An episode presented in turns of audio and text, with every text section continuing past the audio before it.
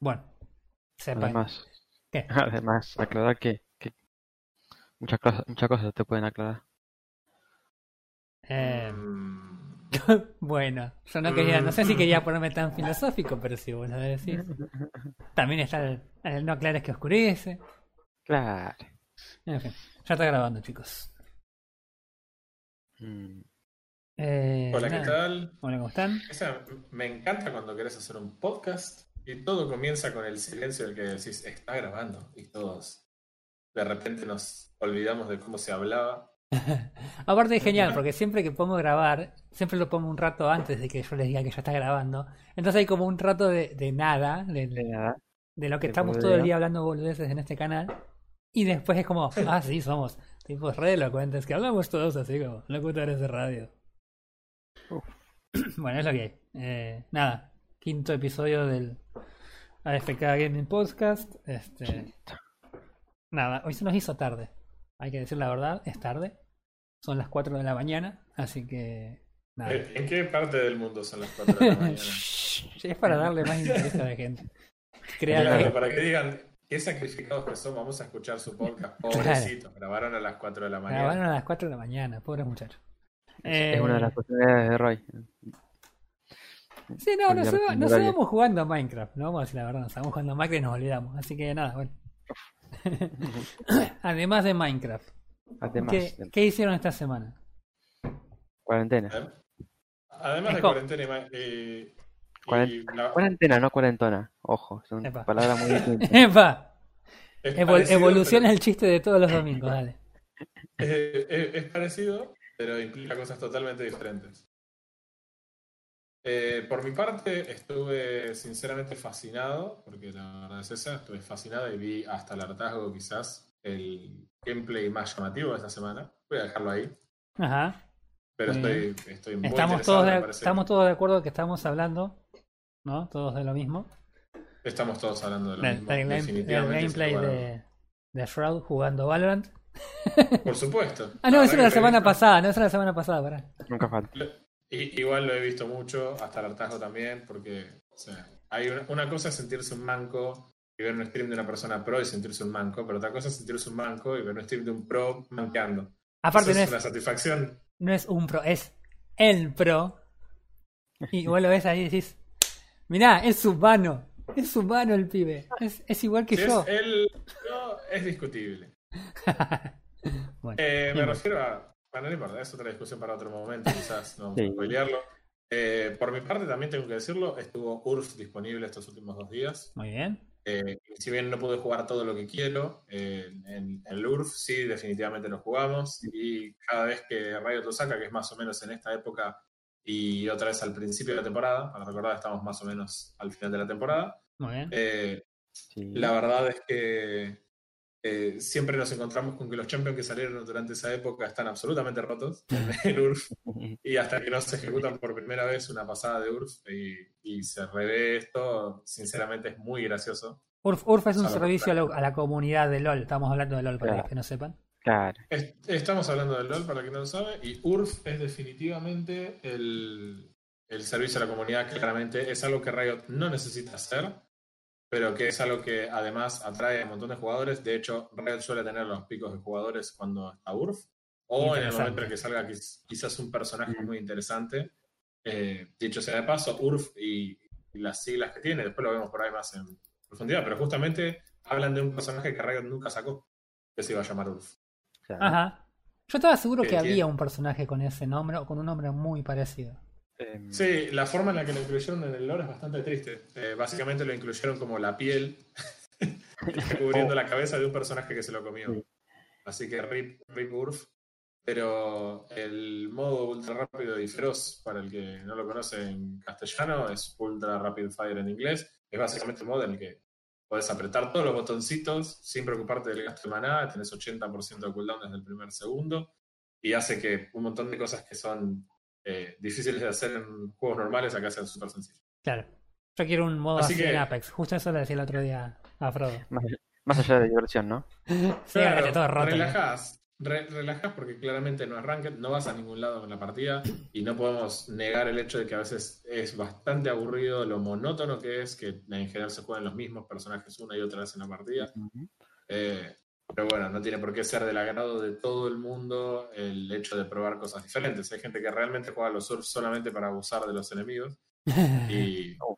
entonces usa las cosas que te representan una ventaja. Bueno, pero yo, lo- yo eso también lo veo cuando, cuando Overwatch eh, saca algún modo muy específico, que también eh, la gente entra y vos, vos te das cuenta cuando estás en el lobby o por ahí, que la gente de hecho está ahí para boludear, para divertirse, y no están pensando en tengo que recontra tryhardear esta partida para llegar a tal rango para después poder jugar mejores partidas para...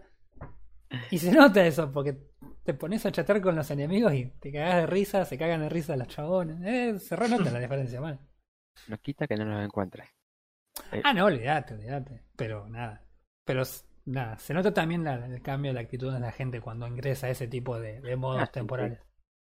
Sí, se, se supone que son modos más para divertirse y para tryhardear si se quiere y, Claro. y tratar de... Pero en el Ah, buen a sentido, mí- no, no, no en el tengo que ganar por. No, claro, tryhardear en el sentido de que realmente, por ejemplo, eh, no sé, la mayor parte de las ultis de los personajes no tienen más de 20 segundos de cooldown, así que las usás todo el tiempo. Claro. Y desde eh, URF tuvo muchas iteraciones en las que la primera no incluía ninguna fase de, de bloqueo de personajes, así que vos entrabas y elegías lo que tenías ganas. Y ahí la gente empezó a encontrar algunos personajes que eran realmente eh, muy, muy, muy rotos. Y en esa época Riot no tenía eh, una forma de balancear personajes en un modo de juego, que ahora sí tiene. De hecho, el modo de juego de, de Aram, que es el modo fijo que tiene, que tiene Le- League of Legends en su cliente de forma permanente, eh, tiene una- un equipo de balance específicamente para Aram. Ahora lo hacen también para Urf. Los personajes están bufeados. Ah, mira, no sabía eso. Eh, pero eh, eso está bueno porque realmente había, había champions que eran ridículos. Frodo seguramente se va a acordar. El primer URF que se jugó, había dos champions que eran imposibles. Uno era Zona, porque Zona realmente tenía la reducción de las, de las auras como si eh, sin ninguna limitación, digamos. Así que básicamente apretabas los cuatro botones de Zona todo el tiempo, todo el tiempo, todo el tiempo, todo el tiempo. Y era, no puedes hacer nada, cero velocidad de movimiento, te pegaba y se curaba todo al mismo tiempo. Y encima con la ulti te Y- stuneaba cada 15 segundos. Que te No, menos, todo el capaz tiempo. que tenía 10 segundos de cooldown. No, menos. menos. Y, y el, y el otro champion que exactamente igual y que estaba descabellado de roto era Hecarim. ¿Por qué estaba tan roto Hecarim? Porque Hecarim es un champion que su daño, daño físico eh, escala con la velocidad de movimiento. Ah, Tenés velocidad de movimiento, haces daño extra. Tiene un poder, obviamente, que le va dando velocidad de movimiento en el tiempo, que la idea es que vos lo uses para gankear, pues un jungla, lo uses para gankear eh, usando ese poder. sí. Pero ¿qué pasa? En la época en la que salió URF originalmente, Riot estaba experimentando con algunas cosas, y entre esas cosas eran los encantamientos de botas. Y los Mm, encantamientos de botas, entre todos los que tenían, el que todo el mundo armaba era uno que se llamaba Homeguard. No sé cómo se llama en castellano, pero es bastante intuitivo. ¿Y qué te daba? Y, y Homeguard lo que hacía era que cuando vos volvías a la fuente, ganabas un boost de movimiento muy, muy grande. Entonces, ¿qué hacías? En URF jugabas teleport, que no tenía nada de cooldown, te teletransportabas a cualquier lado y salía con Homeguard, más Ghost, más todos los poderes de movimiento, venía a 4 millones de kilómetros por hora, te one-shooteaba, literalmente te one-shooteaba. Y hacía B y volvía a tirar teleport una y otra y otra y otra. Y como no había forma de bloquearlo, literalmente todas las partidas había dos Hecarim y dos y dos olvídate. Qué Y genial. obviamente, Así que, obviamente también hay support. eh, y no tenemos que descontar que eran cuatro support y Hekari. Que le daban Eh, velocidad, obviamente. le daban escudo, le daban Claro. un buff. así han surgido cosas rotas, pero muy rotas, que también eran divertidas porque se supone que hasta cierto punto el URF tiene que ser roto. Pero Claro. me gusta esta idea de que, de que tengas balance y que entonces vos digas, bueno, está bueno que esté roto, pero que todos sean viables. Ah. Si no tenés champion que necesariamente van a ser más rotos. Y para ver, Eh, una pregunta, porque diga. vos me decís que eh, ahora también hay gente que balancea una cosa y otra, ¿no? ¿Han conseguido llevar alguna táctica, estrategia o algo generado en URF al juego normal? Digamos, los jugadores, no, no, no la gente de Riot. Eh, yo creo que no particularmente. Es difícil tomar a URF como una estadística de, de- si, si entiendo bien la pregunta, de qué se podría balancear. No, no, no, yo, lo que te digo, yo te digo, por ejemplo, en otro, en, en No, Overwatch, por ejemplo, pasa a veces que hacen una combinación de personajes en un modo de juego específico y resulta que después esa combinación que en ese modo de juego es totalmente rota, pasa al modo real y en el modo real dentro de todo no es tan rota como el modo específico, pero este por ahí puede funcionar. Ha pasado que los jugadores, digo, aprendan algo en URF que los- después lo puedan aplicar en, en el modo normal. Eh, yo Al creería ¿eh? Me parece que Yo, yo creería que hay un solo caso, que justamente es el caso que mencionamos de Hecarim. En realidad no es tan lisa y llanamente atado al URF, pero creo que cuando Hecarim se pudo jugar en URF, la gente empezó a jugarlo en la, en la línea y se dio cuenta que el kit no estaba necesariamente armado solo para la jungla, sino que además en el momento que se incluyó la runa de Conquistador, que hace que cuando pegas eh, 10 golpes o 10 poderes o una combinación de ellos, empieces a hacer daño verdadero y curarte, Mm. eh, convirtieron a Hecarim en un top laner. Hecarim tiene un poder con bastante poco cooldown y entonces te daba la opción de tradear muy rápido y muy rápido cargar el Conquer. Mm. Eh, cuando eso pasó, se- creo que eso puede haber estado influenciado por URF, pero no creo que así de forma tan directa haya pasado. Claro. Eh, sí, que, sí que hay gente que siempre se encarga de probar ese tipo de. Claro, por eso, por eso preguntaba. Que uno puede decir, es una estupidez, pero la famosa frase no es estúpido si funciona. Claro. Así descubrimos, por ejemplo, que Queen podía cruzar instantáneamente el mapa, por ejemplo, yéndose a la base y usando una combinación de supports y de, y de ítems activables, cliquear y que instantáneamente se teletransporte a la otra punta del mapa. Eh, y, y esas cosas técnicamente las podrías hacer en un juego normal, lo podrías hacer en Ranked si quieres. No Claro. creo que sea muy, muy productivo, pero la verdad es que eso lo, lo hace de todas maneras posible. Claro, claro. Eh, lo que tiene Urf es que si vos venís de una season complicada, de ranked, y estás medio frustrado, entrás, es lo más parecido a los tiritos que hay en el. Es, es como el otro modo, es como el TFT que tiene. Es más para centrarte y relajarte. ah, pensé para- que iba a ser aquellos- terriblemente random y sin ningún tipo de sentido como TFT. es que es terriblemente raro. Es que- es- es que es así. Es así, es, es- es otro, es otro estilo, pero es para relajarte, para probar cosas, para reírte. Está Eh, bueno eh, que además el- con el- las iteraciones que fueron pasando se fueron logrando no solo temas de balance, sino de cambios en el, en el juego en general. Como es, por ejemplo, el hecho de que como todo el mundo tomaba teleport, sinceramente no había razón alguna para no llevarlo. Y los chabones lo que dijeron es, bueno, escúchame, para que no lleven teleport, pongamos una catapulta que nos tira a los campeones a donde quieran ir y sí. que se lleven otros summoners. Así que ahora cuando jugás tenés una catapulta, que es la ametralladora que estaba en la presentación de URF en su momento, y, y vos te catapultas de ahí y te permite jugar con otros dos summoners. Claro, con otros para- spells para más la partida. Está bueno, es como, no, no sé cómo decirlo, siento que en cierta manera no, re- no resiste ningún tipo de análisis URF. es, que ¿sabes cuál es, la parte importante, me parece? No es que no resista análisis, sino que no lo necesita. Claro, exa- exacto. Es, eh, es como. Es parecido, no sé, a, a Doom en el sentido de que vos podés entender que hay un lore de fondo en Doom, pero a vos te dan con esa escopeta y te largan en ese mundo lleno de demonios y vos querés romperle la cabeza a todo. Es esa sensación Claro. claro. de la que elegís un personaje y. No hay por qué. Listo. Claro, y no tenés que pensar en no, voy a poner un guarda acá porque a ver si. No, ya fue. Y si viene a pelear, me planto. Y si son cinco, me planto. Ya fue. no importa nada. Bueno, Así uno, muy, uno de los problemas que tuvo, que tiene mm, hasta hace, hasta hace poco tenía Blizzard con el tema de las pruebas de Overwatch en el PTR. El PTR es el reino de pruebas públicas. Era que eh, en promedio cada jugador que entraba al PTR jugaba 6 minutos. ¿no? 6 minutos jugaba. O sea que la gente que entraba a jugar en realidad no estaba realmente probando las cosas. Por eso largaron la, lo que es la carta experimental ahora, que es como una sección dentro de todos los clientes que vos podés entrar y jugar variaciones de cosas que los chabones están probando. Y nada, a veces entras y es prácticamente lo mismo que el juego. O a veces, a la- una de las primeras cartas que pusieron, que fue un cambio en el, en el 2-2-2, que era el, el meta eh, establecido, Claro. lo cambiaron, hicieron unos cambios re grosos. Y los tipos han tenido un montón de éxito porque es un modo de juego que puedes entrar a jugar el mismo juego que te gusta, modificado de una forma que no, no necesita tener sentido, no necesita que vos estés aprendiéndote la meta que tenés que jugar, sino que entras y jugás lo que hay y es lo que hay. Y, es genial. Y eso es buenísimo en cualquier juego. Eso está genial, Sí, la sí, le dan Y- diversidad al juego, ese juego que te encanta, le das ese- esa diversidad que vos decís. O ese, o esa, o esa, ¿cómo se puede decir? Eh, toque fresco, no me sale. Claro. un, un nombre, un nombre raro. Una lavada de cara. Algo así. Eh, pero le da ese cambio que, que te, que te hace renacer el gusto por el juego. Es verdad, y además eh, creo que a todos nos pasa que cuando jugás algo como por ejemplo eh, el juego- un juego competitivo cualquiera, el que sea que estemos jugando, eventualmente necesitas una descarga de otra cosa.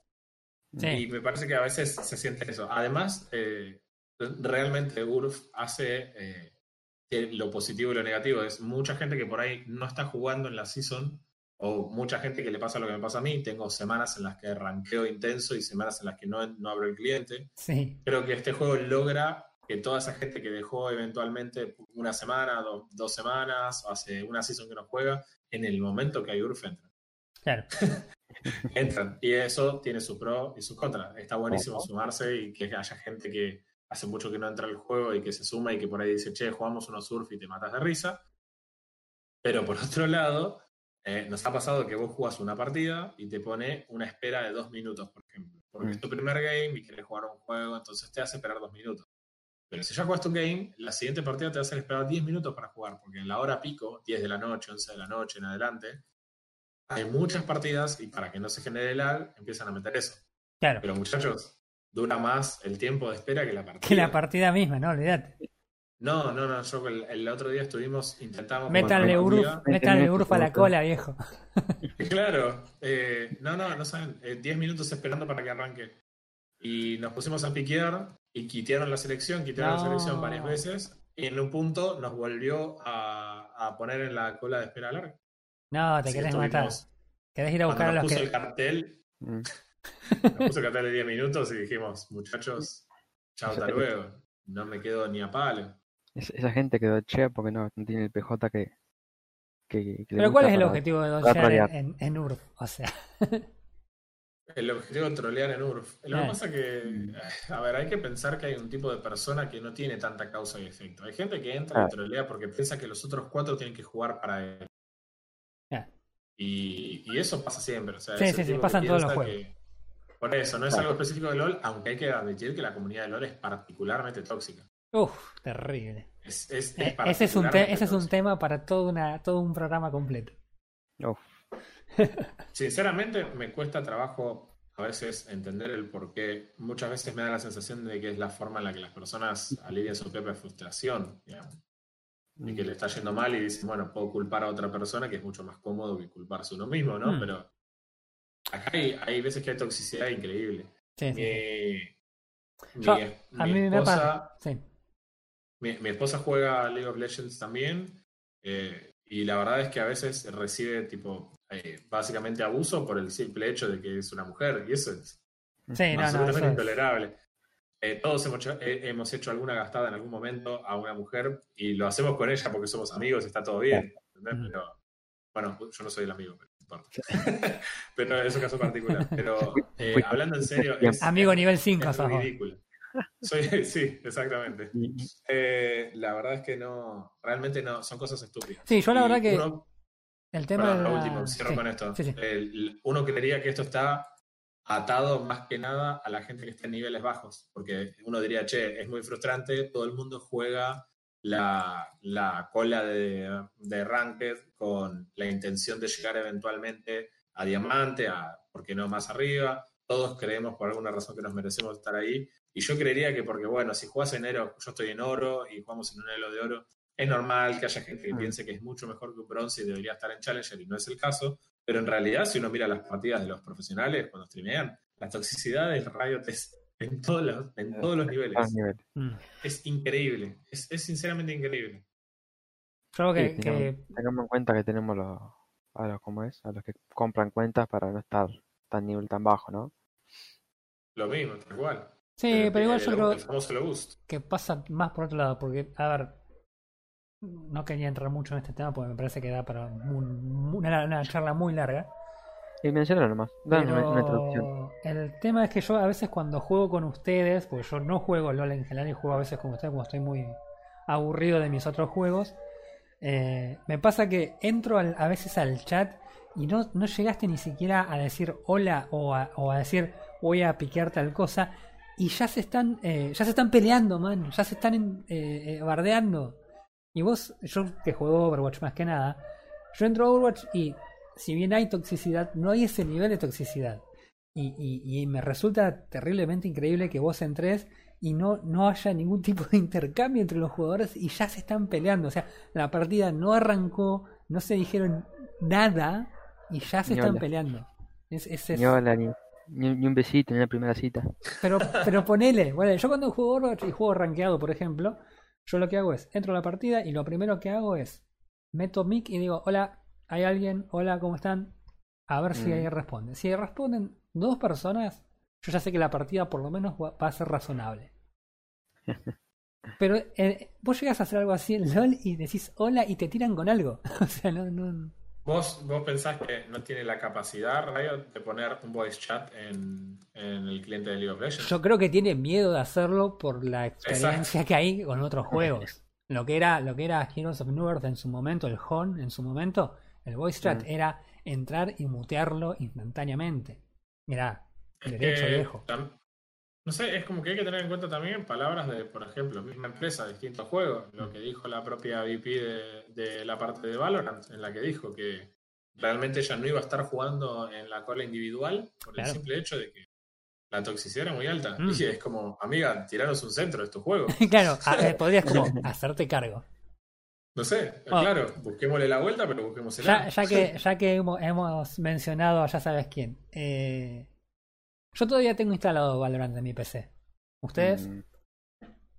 Sí, Bien. sí, pero creo que ya juntó bastante polvo. Sí, vos decís. Sí. ¿No, ¿No le estuviste metiendo las 25 horas diarias esta semana? Nada, nada. Es como es. Eh, no, perdió toda la magia. Más, más como es. Perdió el hype, me parece, más que la magia. El hype no me salía.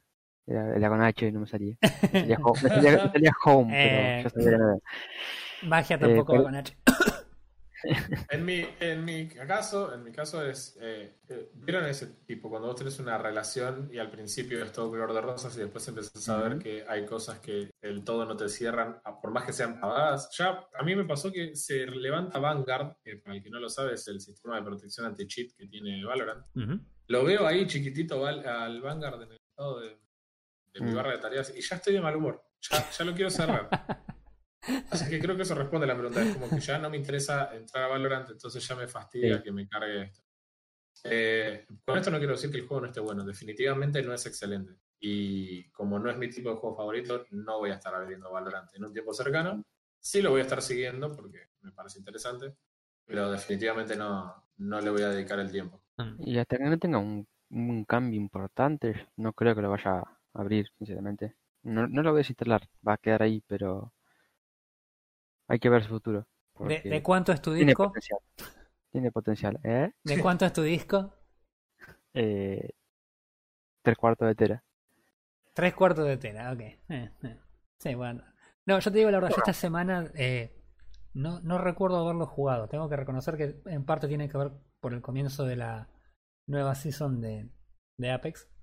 Pero la verdad que eh, no, no lo he jugado ni siquiera en el en sentido de decir, bueno, me cansé de Apex, voy a entrar un rato a pavear en, en Valorant. Ah. Porque sé que entrar a Valorant es una partida de media hora y sé que eh, el juego es tan lento que cuando arranqué a jugar Apex de nuevo no me podía adaptar la velocidad de Apex comparado con Valorant y era como ¿por qué, ¿por qué no estoy pudiendo jugar a esto que me gusta tanto por haber jugado a eso que no disfruté tanto jugarlo? Y era como no, no, no, no, no piensas en eso, no piensas en eso. No, la verdad que no lo estuve jugando y no y está, Sí. está próximo a ser desinstalado. No porque no me llame la atención, sino que nada, lo voy a seguir porque me llama la atención. Pero no, Mm. la verdad que no es el tipo de juego que me, que me divierte demasiado y no.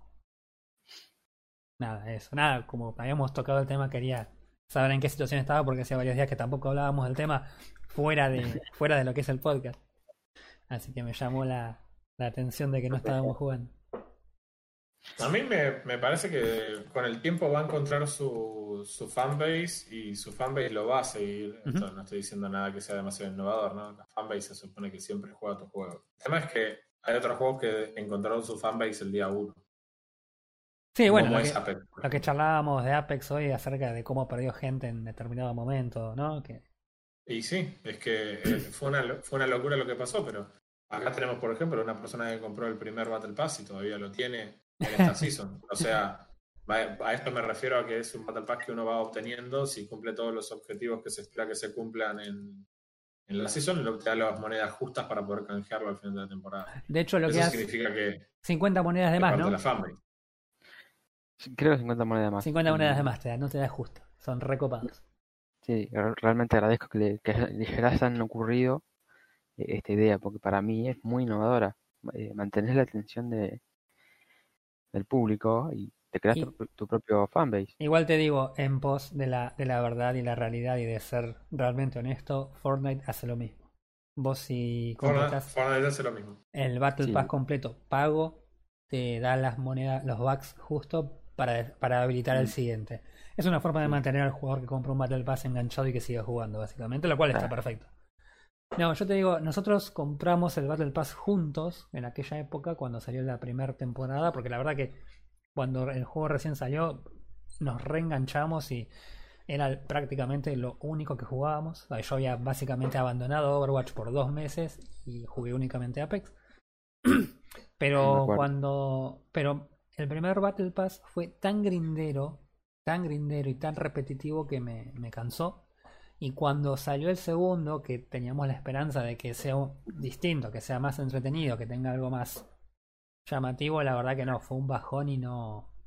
Me cansó y dejé de jugar el, el juego y volví a Overwatch. Me acuerdo en esa época. Lo que en realidad a todo esto venía a cuento de que Battle Pass nuevo. Eh, hay Battle Pass nuevo y nada, y los Battle Pass ahora de, de Apex la verdad que están muy muy buenos. Eh, los skins están muy buenos. Hay muchos mini eventos en el medio entre, entre el mismo Battle Pass que dura 90 días, casi 100 días dura. Eh, y la verdad que nada, está muy bueno. Me lamento muchísimo no haber este mantenido el Battle Pass porque ahora no pienso comprarlo porque no tengo un mango. Pero nada, la verdad que, que sí, sí, está muy bueno. sí, se, se han- se han puesto lo- lo- las bolas en remojo para programar y, y llamar la atención. Están ujú. muy buenas la- muy buenas las cosas, muy buenas las imágenes. Y hablando Ah, un poco de eso. El último evento eh, le pusieron historia para el nuevo, presentando un nuevo personaje, Loba. Lo va. ¿Jugaste? La he jugado. eh, digamos que tiene un físico bastante llamativo. sí, sí, sí. Para aquel que quiera saber qué significa, eh, vaya y juegue. Imagínense Jennifer López con pistolas. Eh, y bastante balanceado. Eh, eso me, sorpre- me sorprendió lo de, de Respawn. Sacar un personaje así de una y que no esté roto, que no rompa, que no desbalancee otro personaje, nada. Muy balanceada, las habilidades muy buenas, sinceramente. Eh, Las habilidades. es un, es un Guiño, Pathfinder de, de carne y hueso. virtuales. Es Un un Pathfinder. De, De carne y hueso. de carne y hueso.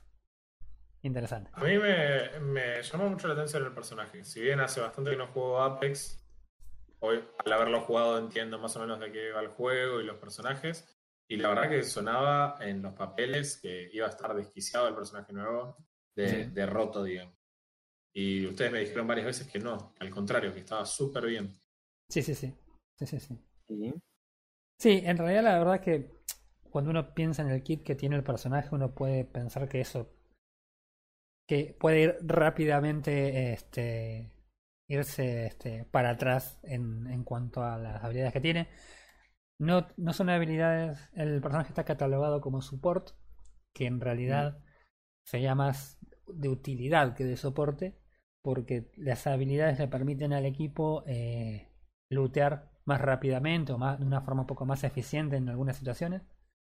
Eh, y uno pensaría que nada, que eso puede llegar a ser una diferencia realmente importante, pero no lo es porque, por ejemplo, la, la ulti que tiene eh, no es que el personaje clava un poste en el medio de una zona y en un área gigante eh, levanta todo el loot, ¿sí? Y los aliados y enemigos también pueden utilizar este, este poste para elegir el loot que quieren recolectar de la zona. Eso en teoría funciona realmente roto, pero los tipos tuvieron la, la visión de, de, ponerle un límite y solamente puedes levantar eh, dos unidades. O sea, Dos, dos unidades son dos ítems. dos ítems, claro. Puedes levantar, no sé, una armadura y un escudo, una armadura o un slot completo de balas de un determinado tipo. Entonces, no es que vos por ahí clavas el palo y looteás parado en, en el medio del mapa como si nada. O Es- escondido. claro, claro. Clavas el palo, looteás las dos cosas más importantes que puedas levantar en ese momento y seguir camino. Este, eh, no, la verdad que es, es razonable, muy, muy razonable y me parece Y el hecho de que, quizás el hecho de que lo puedan usar los, los enemigos también lo hace un poco también más, tiene una dinámica distinta. Claro, en realidad creo que vos lo puedes levantar después al, al poste este y llevártelo eh, para la próxima activación, porque en realidad el post es, es una parte del, del- del modelo del personaje. Este, Ok. Entonces, sí, sí, el hecho de que los enemigos puedan usarlo cuando por ahí vos no lo levantaste, la verdad que es, naturalmente es, le agrega algo que, que Apex ha hecho con prácticamente todas las habilidades, que la idea de que lo que a vos te beneficia también puede beneficiar al otro, como son las, la- las plataformas de salto de Octane o las eh, tirolinas de Pathfinder. Sí, Este, sí, sí, no, la verdad que muy Sí, bien. sí, es el, el modelo de, de Apex, o sea, eh, más estrategia y, y pensar bien las cosas antes de actuar. Aunque no, no parezca así el juego, que todo el mundo está excitado por encontrar enemigos y disparar. sí. Eh, Sí, es, es impresionante como con el lanzamiento de la nueva... No sé si era tanto la, la nueva temporada o el personaje, pero eh, la cantidad de gente que se ha conectado en estos días es importante. Se, se nota la diferencia de que hay mucha, mucha gente jugando. Este... Pero nada. Bueno, hay otros cambios también, no solamente de personajes, hay cambios de balance, cambio de mapa. Este, digamos que eh, nadie jamás va a volver a jugar Pathfinder, por ejemplo. No llores, Roy, acá en vivo, por favor. Ya lloré toda la semana. No voy a llorar. agarrar Sí, claro. de peluche. Yo cuando lo leí no pensé que fuera a ser un cambio que iba a afectar tanto, pero Sí, no. evidentemente lo fue. Sí, sí. Yo como main Pathfinder, la verdad que el cambio es totalmente... Es, viste, cuando, cuando de- una voz ves un patch note y decís, ah, esta gente quiere que nadie juegue este personaje. Básicamente es. El cooldown sobre el hook que tiene Pathfinder, la verdad que es ¡ah! un asco. El personaje pierde toda la movilidad. No, la verdad que no, no, no, no tiene Mm. mucha, mucha más, mucho análisis que hacer porque la verdad que es, es básicamente eso. Eh, Es eso. eh, El que sí Claro, está es bueno. como- ¿eh? Sí. es como su gracia, digamos. claro. Claro, o sea, es como, no sé, que le saques a zona, no sé, la, la curación y de repente cu- puede curar cada cuatro minutos. ¿Qué? Claro, sí. Qué útil. Sí, ni hablar. El que sí modificaron que está bueno, que yo no lo juego mucho, pero Frodo juega bastante más, es a Mirage. El- el Mirage. Un un buen, buen, buen, muy buen, buen, buen, buen, buen, buen, buen, buen, buen, buen boost. Ajá. Ah, la pelota. Así de bueno, Así de bueno. con todas esas veces largas. Sí, sí, sí. Em, le han pegado eh, una modificación interesante. Ajá. Eh, Mirage es un personaje, sí, más allá del ca- carácter especial que tiene, em, tiene una habilidad para crear una, una ilusión Ujú. del mismo personaje que, que cam- camina por ahí, que corre en una dirección o se queda parado, para poder, bueno, tomar estratégicamente la, la espalda del enemigo. Lo que hicieron fue eh, poder manipular esta ilusión al- y copiar los movimientos del personaje. Claro, hasta ahora la ilusión lo único que hacía era ir y correr hasta un lugar, nada más. Porque, Super brain dead. Sí, sí, sí, sí. sí. en realidad, pero en realidad servía bastante. Jugador O sea- promedio, jugador promedio. Sí, ¿En qué se inspiraron, chicos? Eh, Confidencial. Bien, o sea que puedes manejar la ilusión, lo cual te da un campo de, de acción un poco más importante. Pero no es el único cambio que tuvo. Un campo de troleo. Sí, sí, sí. Pero no es el único cambio. No. Le han mejorado Bueno, con el tamaño de la imagen, eh, la ulti, que so- eh, revelas un grupo de imágenes, ¿sí? Eh, si bien no estás invisible a, a vos, como hacía antes, Claro. eh, se mueven a tu ritmo, a tus movimientos las imágenes. Copian tus Así movimientos. Andá a adivinar cuál es, ¿no? Es Ah. buenísimo. Yo Se varias, veces, yo varias veces me encontré con, con, con Mirage. Lo, lo tengo, eh, le explota la armadura. Sé que el chabón tiene 50 de HP. Lo voy a matar y de repente tengo 8 tipos corriendo para todo. Le digo, está buenísimo. O sea, lo odio, pero está buenísimo. Muy bueno. Y aunque parezca que era todo eso de lo genial, lo, lo último bueno, es decir, los últimos dos buenos que, que dije, Mm. es que al revivir a un aliado te haces invisible. Y tu aliado No también. va. Y tu aliado también, ¿no? Estás reviviendo invisible. Claro. ¿Eso no tiene cooldown? No, No. no, eh, revivís a tu aliado. No, no, es muy No, bueno. no, me refiero a si no tiene, digamos, se murieron tus dos compañeros, lo puedes revivir al, al flaco invisible y vas al de al lado y también estás invisible mientras lo estás reviviendo. No, que yo sepa no tiene No. cooldown. Porque No, como no, es una, como en realidad es una habilidad pasiva que usas en un momento como bastante crítico, eh, no, no lleva cooldown. Ok. Pero sí, la verdad que Mirage eh, eh, se volvió jugable ahora. O por lo menos utilizable para el resto de los mortales. Sí, y el, por lo que me comentaban ustedes, parece que los ajustes que le hicieron a Caustic, porque por ahí no son tan tanto arreglos, son más una cuestión de, de ajustar algunas cosas, también lo hacían un poco más interesante de lo que estaba. Caustic, yo- a mí en particular me gustan los PJs que tienen movilidad en, en los juegos de, de disparos. Así que nada, yo era mucho de jugar movilidad. Y cuando jugaba con un Caustic en mi equipo, la verdad que la sufría. Sobre todo porque acá a Frodo le encanta Caustic. Porque eh, uno de los problemas Ah, que... perdóname, perdóname.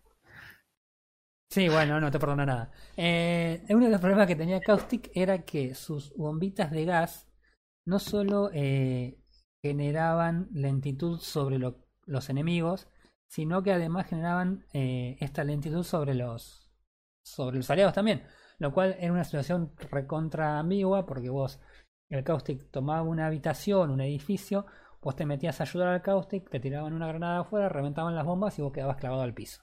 No te hacían daño, pero si vos eras un personaje como Pathfinder, Octane, cuya eh, eh, mecánicas principales tenían que ver con la movilidad, listo, eh, tenías un enemigo más jugando con vos. Así que nada, eh, lo que hicieron ahora es que la, este slow que se le aplicaba a los aliados ya no los afecte. Eh, si no tenés la visibilidad, porque obviamente la, otra de las, de las cosas en contra que tienes es la, la pérdida de visibilidad. Pero es razonable y no es terrible, no es eh, tan este eh, tan, tan, tan desventajoso como lo era la, la pérdida de la movilidad. Así que no, la Claro, verdad o sea, Sí. está buena la idea de que el personaje que tiene un, un humo denso, venenoso, lo que sea que tiraba Caustic, claramente complique la visión, salvo que tu personaje de repente salga con unos lentes de rayos X del bolsillo, pero... que hay. Eh, que sí, ni, ni hablar, no lo dudo, pero lo que digo es que claramente que te incluso te frene a vos era como que no tiene sentido. Sí, no, no, era Eh. demasiado, demasiado en contra. O sea, siguiendo la, la filosofía esta de la espada de doble filo que usa Respawn con Apex, ese caso puntual era como demasiado en contra y no, no tenía sentido. Sí, y, y además es el hecho de que te cuestionas un poco en qué contexto tiene sentido jugar el Caustic. Claro. Sí, sí, sí. Porque si, si la idea del Apex es jugar los tres juntos y entre los tres sacar un beneficio y poder al final del día ganar la partida base a eso, era como Sí. un personaje que no tiene una combinación posible con un compañero. Claro, claro. Sí, sí, totalmente, totalmente. Así que nada, la verdad que muy bien. La verdad que a, a mí el- los cambios que hicieron me gustaron y el, el- y el Battle Pass, como los últimos dos o tres, vienen la verdad que re bien. Vienen ex- exquisitos. Sí, sí, sí. Así que nada. Bueno, vamos a retomar algo que habíamos dejado al principio, porque lo mencionaste, Dante, vos, Refe, y quedó ahí. Nos fuimos con el URF y lo dejamos recolgado.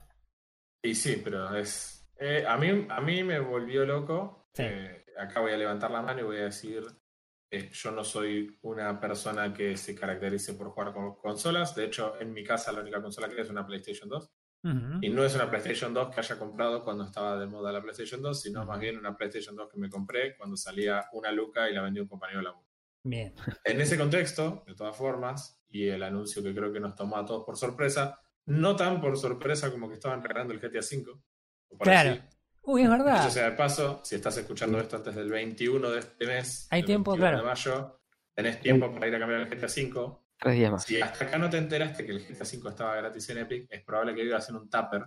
Las probabilidades Sí. de que escuches este podcast y no sepas que el GTA V está, gra- eh, está gratis eh, son bajas, pero... Deberías realmente nuestro- cuestionar tus elecciones en la vida. Si estás escuchando Eh, esto y no tenés es GTA nuestro 5 deber. gratis.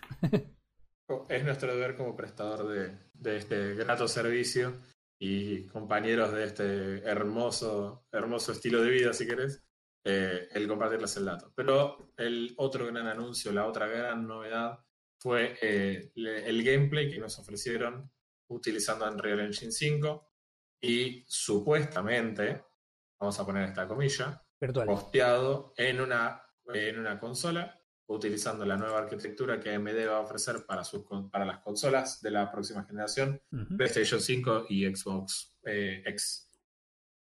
Así que nos dejaron con un- unos minutos de gameplay absolutamente desquiciados. Pero Oh. Eh, era era un sueño de la PC Master Race corriendo en una consola eso. exactamente. Por supuesto, como todo jugador de PC, tengo unas dudas terribles de que esto Ay, efectivamente funciona así. Y sin entrar a todo el mambo jambo técnico, eh, acá tenemos una persona capacitada para darlo, pero que no viene al caso. Eh, sin- sinceramente, si esto fuera así, yo creo que va a ser el punto de inflexión para que mucha más gente se incline por el lado de una consola. Mira, La verdad, Mm, yo lo que te digo es lo siguiente, que, que es lo que charlamos cuando el día que salió eso y que estábamos, tuve que secar el teclado por las babas y todo eso. Eh, yo, yo el problema que tengo con estos tipos de estos tipos de gameplay se llaman tech demo en realidad porque no son lo que se- lo que sería una un gameplay de algo. Por ejemplo, cuando alguien habla de gameplay habla de el juego corriendo en algo. Este es el juego, esto es el hardware cuando se corrió.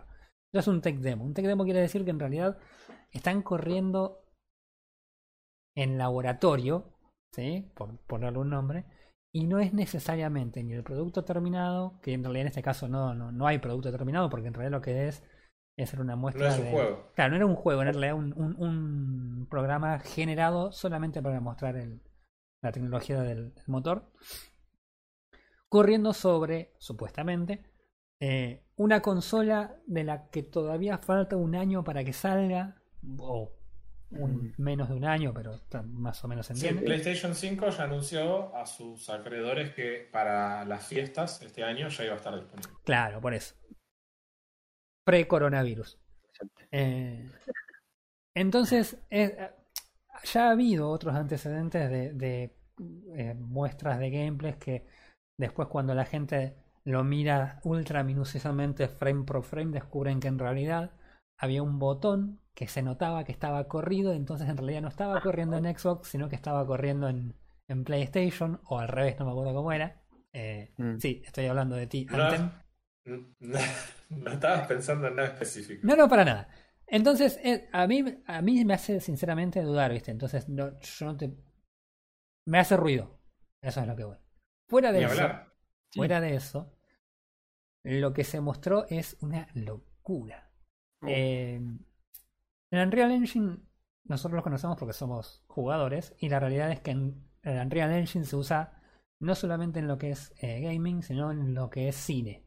En la cinematografía se está usando hace algunos años, no sé hace cuántos, pero se está usando. Los tipos básicamente lo que tienen es un stock de eh, imágenes en 3D, si se le puede decir de alguna forma, que ellos usan para renderizar eh, paisajes y cosas fotorrealísticas para los eh, estudios de cine. La el último avance que hicieron estos tipos es, es to- pero totalmente sacado, igual, igual de sacado que esto.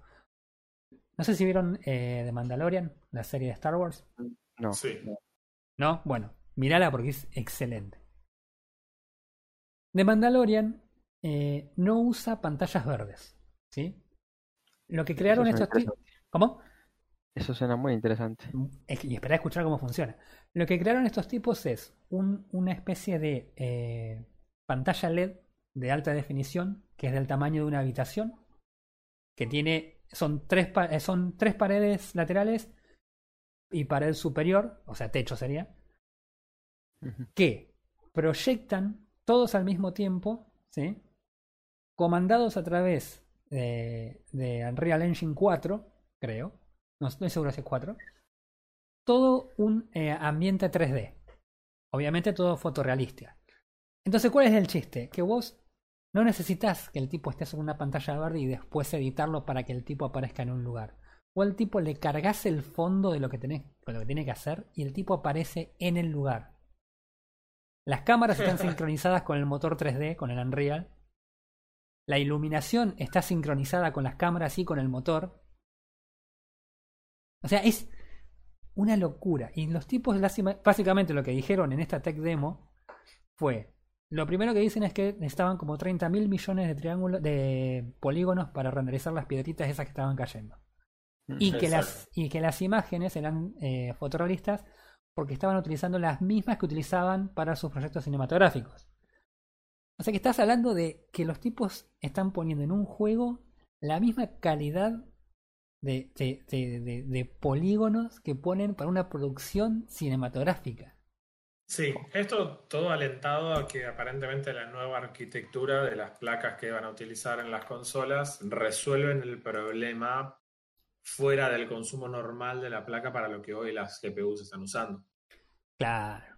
No solo el consumo. Entonces- sí. Mm. No, no, digo que entonces esto te permite, aparte como desarrollador, eh, preocuparte vos por, por que el juego haga lo que vos querés que haga y dejar que los diseñadores jueguen con los assets como tienen ganas, casi como una especie de independencia completa entre los assets y el juego. Bueno, una de las cosas que decían en la introducción el- los muchachos estos, no me acuerdo quiénes eran, sí me acuerdo que uno hablaba en inglés y el otro intentaba.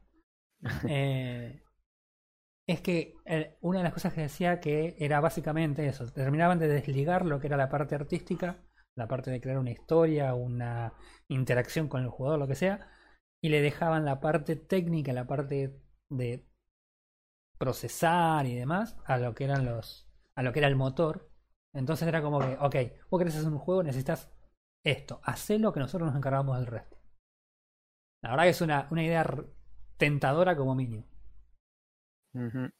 Bueno, Yo, yo me acuerdo que Unreal ya había hecho una cosa que a mí me había impactado un montón, que fue en el momento en el que se hizo el juego Genua's Sacrifice, mm, en el que la protagonista eh, se ponía los típicos detectores de movimiento de las caras que se usan en el cine sí y el juego la ponía en el lugar del personaje en tiempo real cuando ella estaba grabando. Ella hablaba y ya Claro. veías en la pantalla que estaba al lado al personaje que ella estaba interpretando en tiempo real.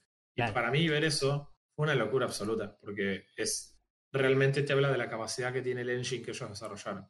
Es- es- la verdad que es increíble la verdad que es increíble sí sí sí No, Ya. no, no.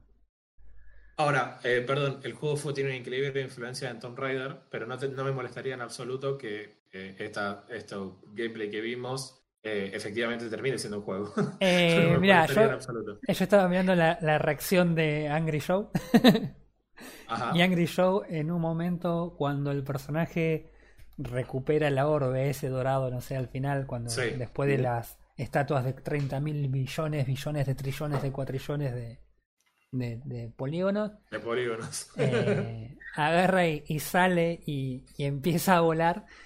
Si miras el video de la reacción de Angry Show, el chabón está saltando como foca en la silla diciendo quiero un juego así, quiero, quiero volar como Superman así, dame este juego epic. Hay, hay unas partes que a mí me hicieron acordar muchísimo al juego de Tomb Raider, pero sin embargo, si lo jugaste mucho, te das cuenta además cómo lograron que el personaje tenga otro tipo de, de soltura o de espontaneidad a la hora de subir por los distintos lugares. Sí. Cuando escala la montaña, y creo que en algún momento la persona que lo está comentando hace mención justamente de eso, Mm. y es realmente impactante porque cuando vos jugás el juego de Tomb Raider, se- si bien el juego está, es excelente y todo, se siente que hay movimientos que están muy programados. Mm. Eh, escala siempre igual y no es tan responsivo a lo que está haciendo. Eh, acá hablando de estas dos tecnologías que por ahí no están tan específicamente atadas a esto. Eh, pero sí hablaron de Lumion y de Nanite. Y por ahí ahora nos enfocamos más en lo que es Nanite, pero Lumion también sonaba muy interesante. El tema de cómo realmente estaban generando la luz. Y hay cosas que, eh, no sé, cuando se cae esa- ese techo de piedra y de repente se ilumina el ambiente, ah, es, es impresionante. Es, es realmente una peli de Star Wars en términos de calidad.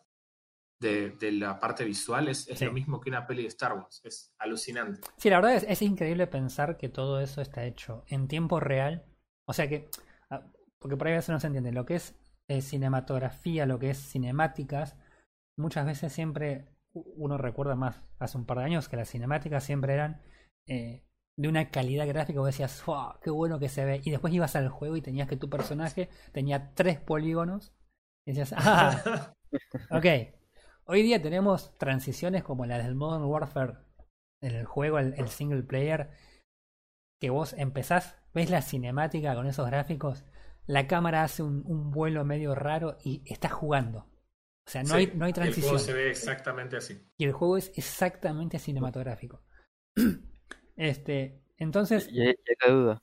Claro, entonces pensar que hemos llegado a una situación en la que el, el poder de procesamiento tanto de las GPU como de los, de los procesadores nos permitan tener ese- esa calidad de gráficos sin transiciones, la verdad que es, es genial, es genial. Estaría buenísimo tener la guita también para pagarlo, ¿no? Pero el hecho de que por lo Pensar menos- que, Sí, pensar que jugamos Diablo 2 en su momento en cuatro discos o en tres discos, tenías un disco entero dedicado a las cinemáticas claro. y intercambiabas los discos porque te terminabas el primer mundo y tenías una pequeña animación y cargabas, te decía por favor ingrese disco 3 y ponías el disco y te mostraba la cinemática, ahora ingresa el disco 2 para jugar el mundo. claro.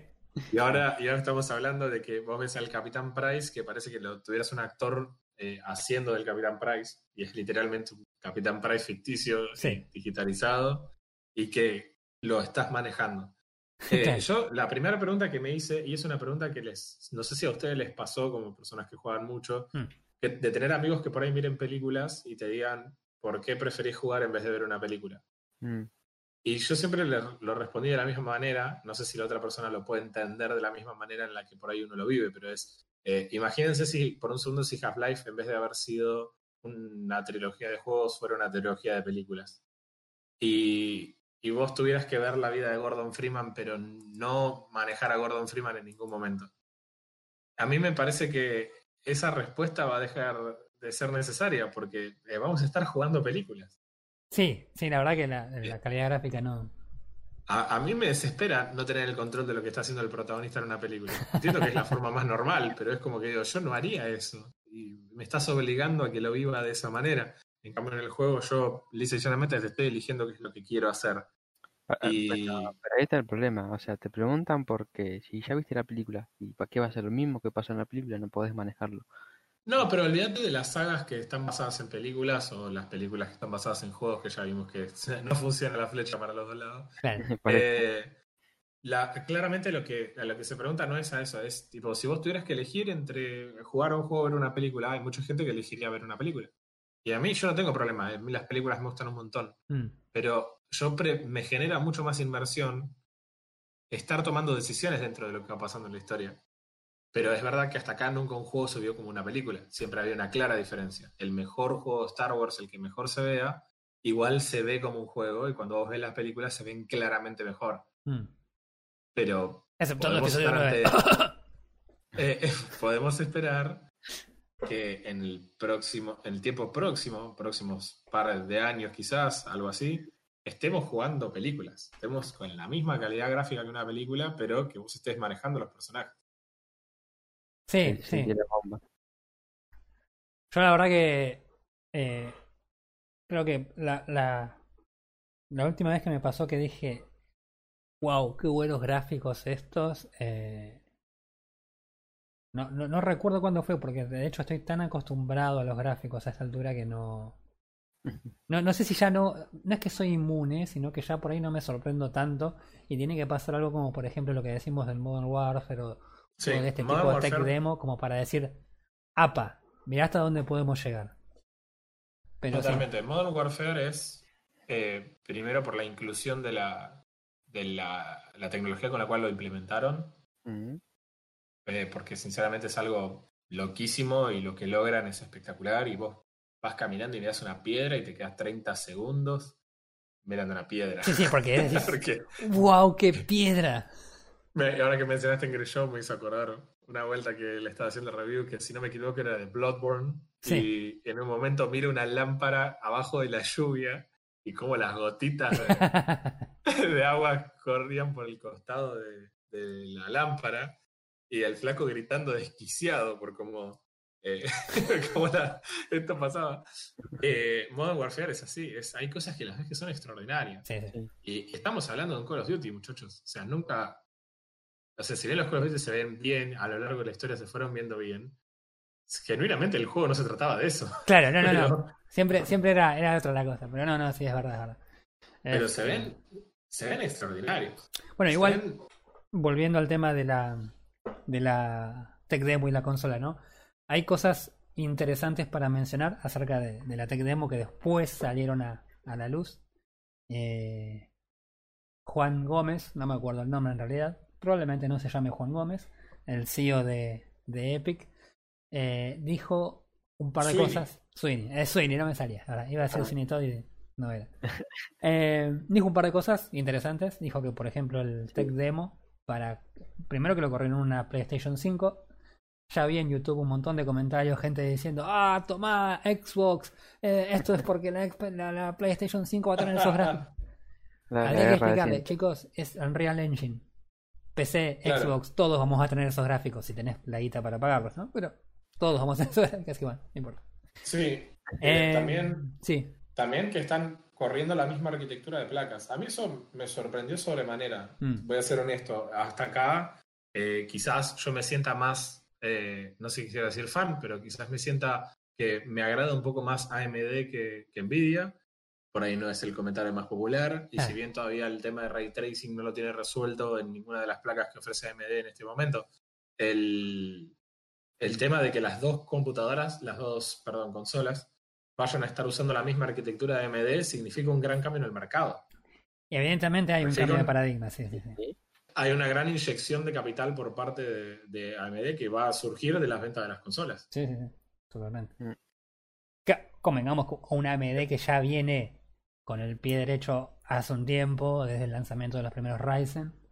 Exacto. En, la- en lo que es TPUs la viene rompiendo. Y me acuerdo que también sacaron, eh, coincidentemente con el, el abrupto incremento del precio de las criptomonedas, había, AMD había sacado un par de placas que parecían casi pensadas como para minar Claro.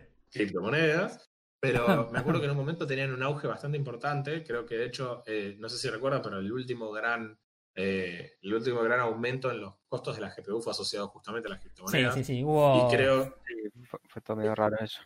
Creo que ahora van a, va a volver a pasar, porque ahora va, va a haber un salto claro entre las, las nuevas GPU que van a resolver ray tracing de una forma u otra.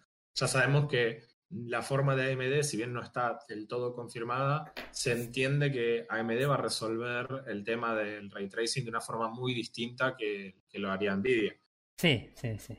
Eh, hay, que, hay que ver también si los, si los eh, mineros pueden adaptar realmente el poder del ray tracing o de las unidades que tengan designadas para ray tracing en cada placa a la mi- al minado, porque en realidad lo que usan los mineros es, es otra parte, entonces habría, hay que ver en realidad. Te digo la verdad, es una cuestión como bastante técnica que hay que analizar. Sí, a ver pero si- más, más a nivel general, Mm. creo que hoy por hoy, si bien el tema de las CPU de los, los Ryzen anduvieron muy bien y en el, en el mercado les fue súper bien, Sí. Hay que, hay que entender que hasta acá el mercado lo sigue dominando Nvidia. Sí, totalmente. Y, y yo creo que ahora al pensar que las dos consolas más polentas de la nueva generación, porque obviamente hay otras consolas que no son la Play y la Xbox, son consolas excelentes que quizás, no sé, en este momento está la Nintendo Switch, se me ocurre así rápido, Ujú. consola que me encantaría tener, es hermosa, pero no encontraría razones para salir del baño si no tuviera. Y, y claramente vamos a estar hablando de cosas súper distintas, no son el mismo segmento y no hablamos de la misma cantidad de ventas tampoco. Mm. PlayStation 5 y Xbox van a ir a la par y las dos van a estar contando con arquitectura AMD, así que solamente vas a poder elegir Nvidia en las PC de escritorio. Claro. Y eso me parece que va a influenciar un montón. De repente va a haber un montón de, de guita extra que AMD va por reinvertir a su vez en nuevas placas. Sí. Así que eh, No solo placas, desarrollo, desarrollo. desarrollo de todo en general y, y no creo que haya sido aparte eh, gratis, digamos, el tema de la inclusión para esta tech demo de el tema de Unreal Engine. Eh, Ujú. me, me refiero a que seguramente por el, fon- por el fondo se mueven un montón de intereses. Probablemente también se quiera armar algún otro tipo de partnerships. Eh, entiendo que mientras más a bajo nivel labures, quizás productos más específicos de software para el hardware y que lo quieras Claro. implementar, mejorás incluso la performance, con lo cual sería lógico decir, mira, la arquitectura de AMD es así, por ende yo desde el lado de Epic tomo ciertas decisiones que van a mejorar la performance en placas AMD. Todo eso favorece a AMD en el mercado. Sí, sí, que es también convengamos algo que durante mucho tiempo Intel ha hecho por izquierda en realidad. Totalmente. eh, Sí. que ha hecho incluso en software que ni siquiera tiene que ver con el gaming. Hace muy poco tiempo se descubrió que eh, una serie de, de comandos que tenía MATLAB, un software muy conocido en el ámbito de la ingeniería, eh, si vos tocabas un par de opciones haciendo que active forzosamente algunas, algunas opciones eh, en una máquina instalada con AMD, con un micro AMD, podía correr instrucciones que, según el fabricante, según el desarrollador, era exclusivo para máquinas que tuvieran eh, microprocesadores Intel porque los AMD no tenían esas instrucciones, o sea, era una... Mira. Sí, sí, sí, Gran sí. mentira. Sí, una gran mentira, bien. Pero sí, ni gran- hablar, ni hablar. AMD evidentemente ha estado haciendo las cosas muy bien últimamente y el hecho de que haya sido elegido por los dos grandes competidores en consolas evidentemente es una muestra de, de todo eso. A mí lo que me llama... que todos, Sí. lo que todos los gamers sudacas estamos esperando claramente es que bajen los precios de las placas que, a las que podemos acceder. Claro, las de hace que- tres años atrás. Exacto. Nosotros entre los tres no podemos todavía comprar una placa de ray tracing, sumando la, sumando la inversión. No, sumando Y- nuestras PCs no podemos comprar una. Y, y, claro, olvídate. Y, y ni hablar de lo que se viene ahora encima, que probablemente sea absolutamente inaccesible para cualquiera de nosotros. Mm. Pero esperamos de todas maneras que al, al estar tan metidos y al ser la- lo que se va a convertir en el estándar, calculo, en un futuro no muy lejano, Sí. eh, también se vayan volviendo un poco más comprables. Mm. Este, bueno, lo que había dicho el muchacho este Sweeney era que para correr el Tech Demo S en una computadora, que se podría, eh, requerirías como mínimo una RTX 270. 2070. Claro, está bien. Una 2070 para correr esto, digamos que no hace falta ni siquiera un tope de gama para correrlo de esa forma. Exactamente. Si bien requiere Sí. por ahí de RTX, eh, los ART, pero bueno. eh, tampoco es Claro. que sería el exceso, no necesitas una 20.000, una 2080 Ti, por ejemplo. Claro, pero entre una 2070 y una 2080 Ti estamos hablando del doble de precio. Claro, sí, sí, sí. Así que es una diferencia grande. Sí, y- es una cosa totalmente. importante. Otra cosa que también dijo que es importante es que la PlayStation con la que corrieron el Tech Demo estaba procesando toda la información gráfica con las unidades, con las, eh, con el procesamiento gráfico principal, sin usar las unidades de ray tracing dedicadas que tiene. Lo que estaría queriendo decir que la consola esta en cuestión tiene una potencia bastante importante, ya que lo que vimos este, era un ray Sí. tracing bastante grosso, a simple vista por lo menos. Así que, sí, no, la verdad que importante, la verdad que el, el Tech Demo este fue bastante llamativo y con un montón de información para sacar, este, para hilar fino. Y para manejarse, por supuesto, porque yo tengo unas ganas de que eso sea jugable que no te puedo explicar. Para hacerse la pregunta, ¿no? ¿Qué, qué tanto hardware puede, si realmente el- la información que está dando es correcta? Eh, Es una, es una excelente pregunta. Eso, eso siempre pasa con los demos. Te muestran todo lindo, pero cuando se sale el producto, siempre hay una sorpresita. ¿Estás pensando en algo específico vos también o simplemente a modo general? Eh, en modo general. Mira, si van a mencionar de nuevo Ubisoft, basta, ¿eh? Mm, ah, bueno, hablando de Ubisoft, hablando de Ubisoft, te- me vas a perdonar, ¿no? A ver. Pero esta semana yo estuve jugando al Rayman Legends.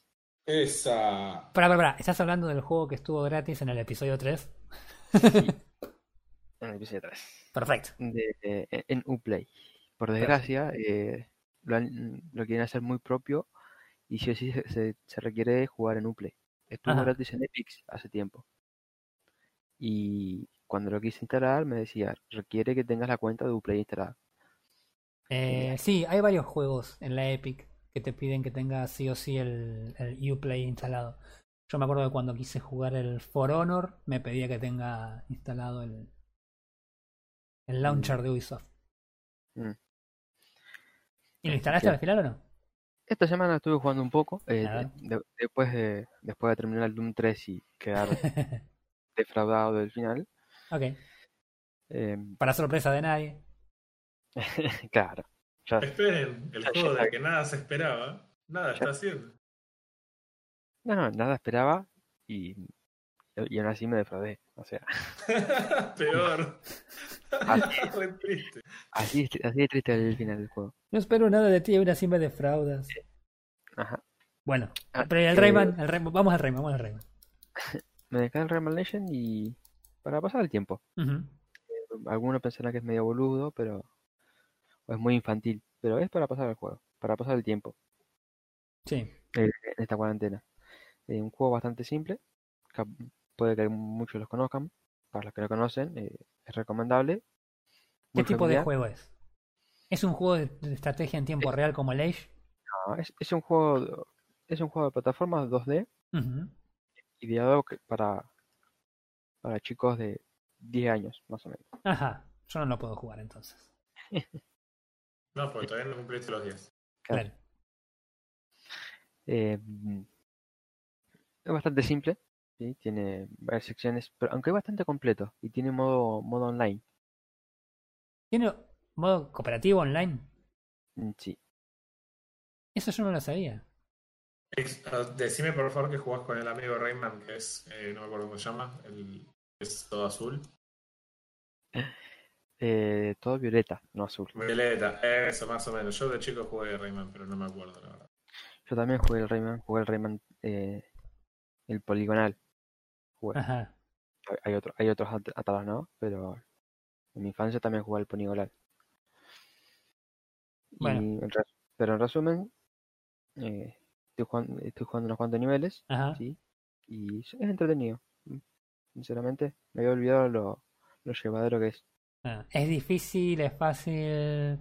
Muy fácil, Ah, es muy fácil, es para, es para todo el mundo.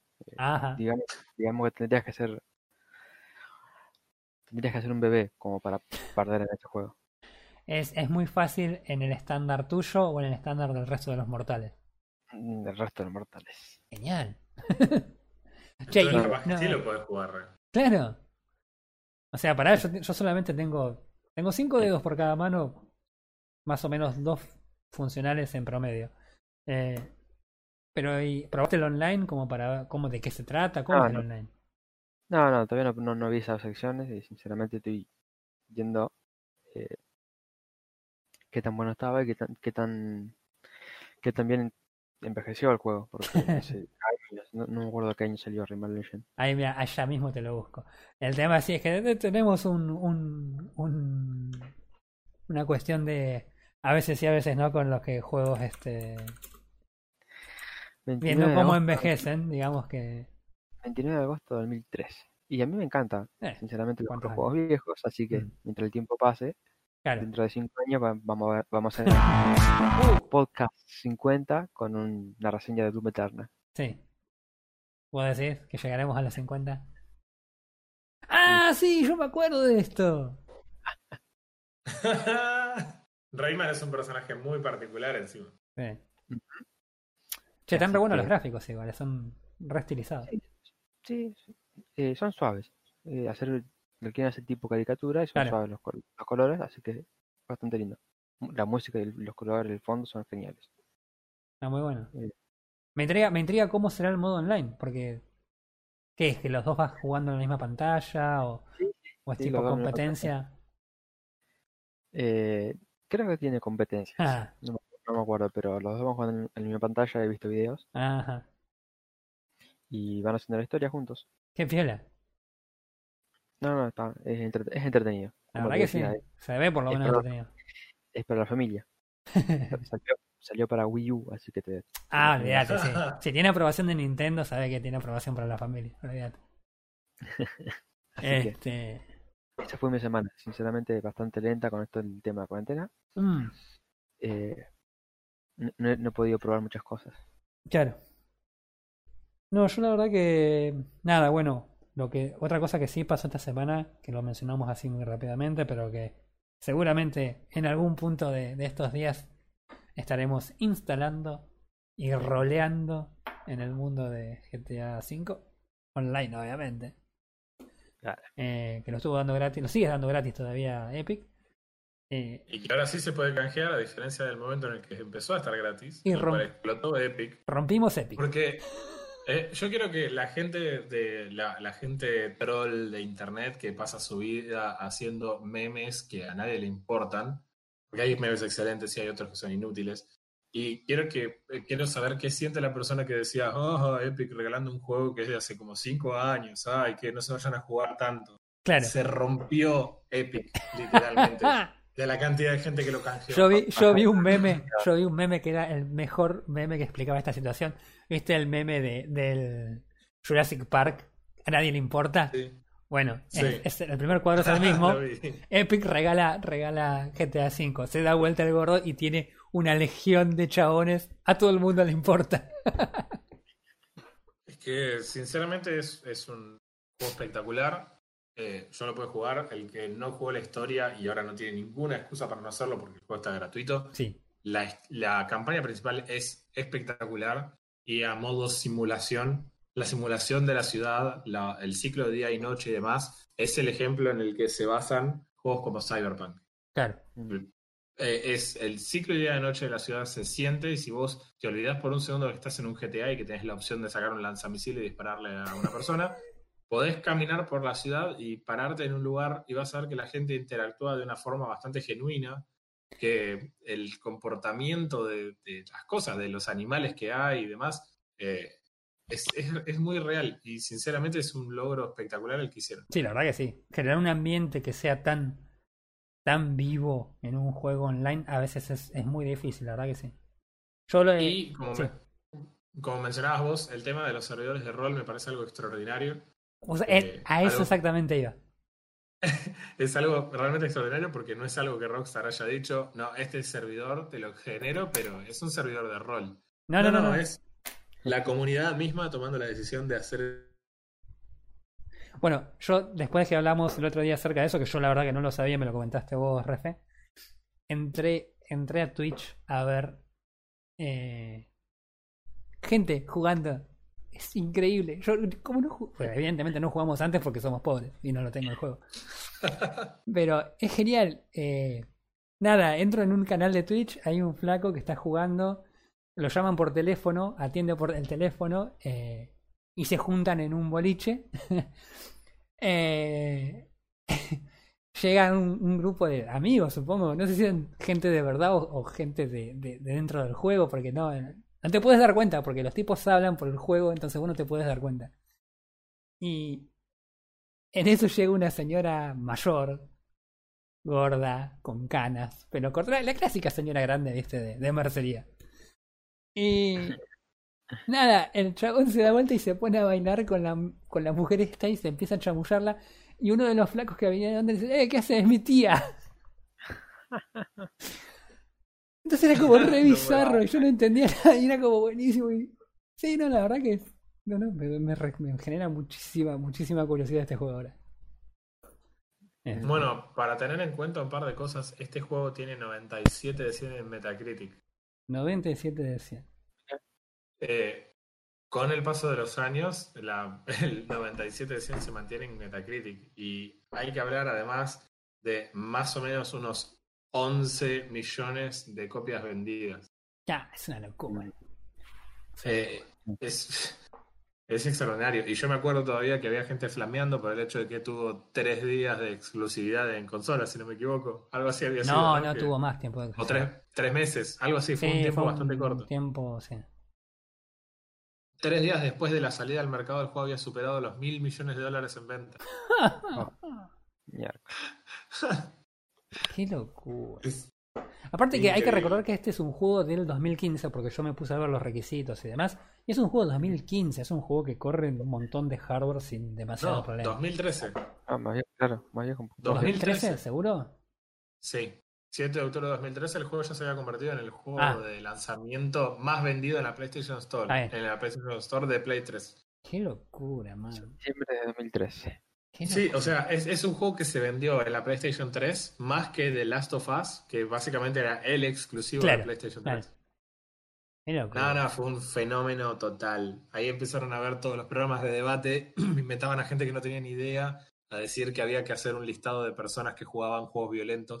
Capaz que claro. había personas más susceptibles y las culpas Claro. no eran de las armas, sino de la gente que jugaba GTA, básicamente.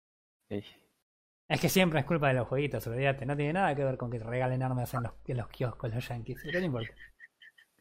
Para aquel que no, no lo haya jugado, jueguelo y Es, es una experiencia, es, es imposible hablar de gaming y no, y no tener GTA en- entre las cosas que En alguna medida, sí, Claro, no sé pa- si alguno jugó GTA en dos dimensiones. Eh, me acuerdo que cuando mi mujer empezó a estudiar, le habían prestado o regalado una PC de escritorio muy vieja que encontró que tenía instalado un GTA 2 y se veía desde arriba Claro. eh, un juego súper dinámico para la época, recontra rápido y, y muy interesante. Y quiera que no, siempre GTA está en el mercado. Siempre, siempre se habla. Y lo único que va a hacer que dejemos de hablar de GTA V es que salga GTA 6. Básicamente es eso. Probablemente. Probablemente. Quizás, quizás Cyberpunk pueda venir a ocupar también ese lugar, pero Mm. es una saga bastante distinta eh, desde su concepción y yo no creo que tenga el mismo, el mismo atractivo para todo el mundo. Pero eh, está claro que Epic nos regaló una monstruosidad de juego. Es, es realmente extraordinario. No solo eso, se filtraron también los próximos tres juegos gratis que va a regalar. Porque el, el tema de todo esto viene en realidad de la mano de una este campaña que está haciendo Epic para regalar juegos eh, polenta, no jueguitos, no juegos polenta. Así que además de, de estos de, del GTA V, que es el primero de cuatro, eh, se filtraron los otros juegos que no tengo el listado acá. mm, ¿Dónde está? Yo lo tenía. eran polenta, sí. ¿Cómo? Era bastante polenta. Eran cuatro juegos. Era el Civilization ¿Cómo? 6. Em, ¿Cuál más era? El Borderlands de Handsome Collection.